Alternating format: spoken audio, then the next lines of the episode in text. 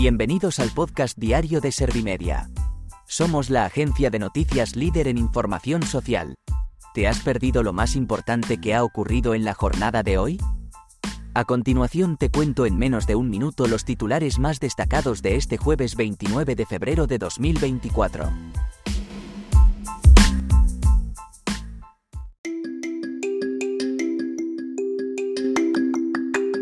Juez señala a Ábalos como intermediario del caso Coldo.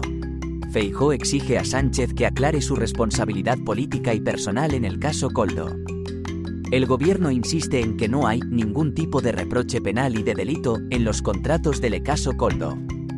El Supremo abre causa penal a Puigdemont y a Wagensberg por delito de terrorismo en el caso Tsunami Democratic.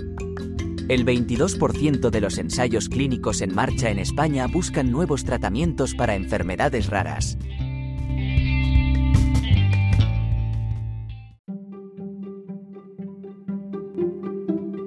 ¿Te han sabido a poco los titulares?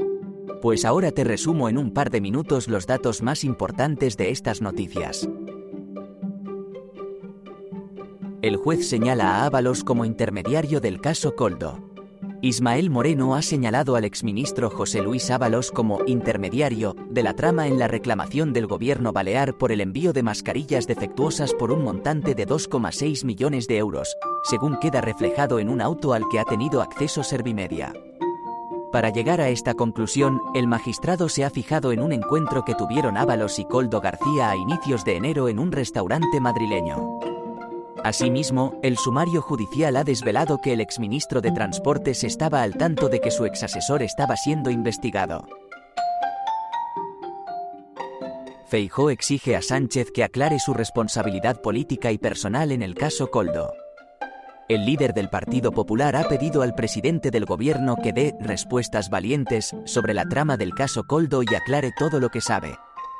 Feijóo ha dicho que Sánchez, así como la mayoría de las personas implicadas en la trama, debe dar la cara ante las informaciones publicadas y no esconderse, puesto que es la segunda autoridad del Estado. Además ha subrayado que el gobierno y el PSOE han entrado en pánico y se les nota después de sus primeras reacciones. El gobierno insiste en que no hay ningún tipo de reproche penal y de delito en los contratos del caso Coldo. María Jesús Montero ha reiterado que su partido ha actuado con celeridad en este presunto caso de corrupción por los contratos de material sanitario al apartar a Ábalos. La vicepresidenta primera y vicesecretaria general del PSOE ha exigido explicaciones al Partido Popular para que aclare por qué su portavoz en el Congreso aparece en el sumario y quién es ese Alberto al que se alude en una de las llamadas de los investigados. El Supremo abre causa penal a Puigdemont y a Wagensberg por delito de terrorismo en el caso Tsunami Democratic. La Sala de lo Penal del Tribunal Supremo ha acordado por unanimidad declarar su competencia y ha abierto causa para investigar y, en su caso, enjuiciar al expresidente de la Generalitat de Cataluña y eurodiputado, Carles Puigdemont, y al diputado del Parlament catalán Rubén Wagensberg por delitos de terrorismo en relación con los hechos investigados en el caso Tsunami Democratic. Los magistrados han asumido el informe remitido por el juez García Castellón sobre la implicación de Puigdemont y no han tomado en consideración el de la teniente fiscal que no apreciaba el delito de terrorismo. El 22% de los ensayos clínicos en marcha en España buscan nuevos tratamientos para enfermedades raras. Este dato se ha revelado con motivo de la conmemoración del Día Mundial de las Enfermedades Raras.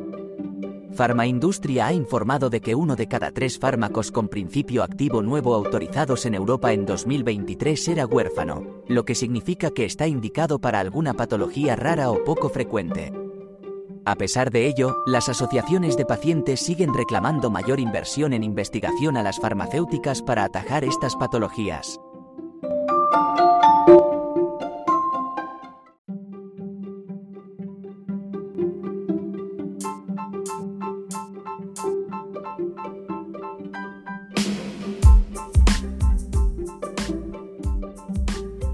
Gracias por escuchar los titulares de la jornada en este podcast de Servimedia. Como habrás notado, soy una inteligencia artificial que está aprendiendo a contar las noticias más relevantes de cada jornada. Poco a poco iré mejorando. Gracias por confiar en mí y gracias por informarte con Servimedia. Servimedia, líder en información social.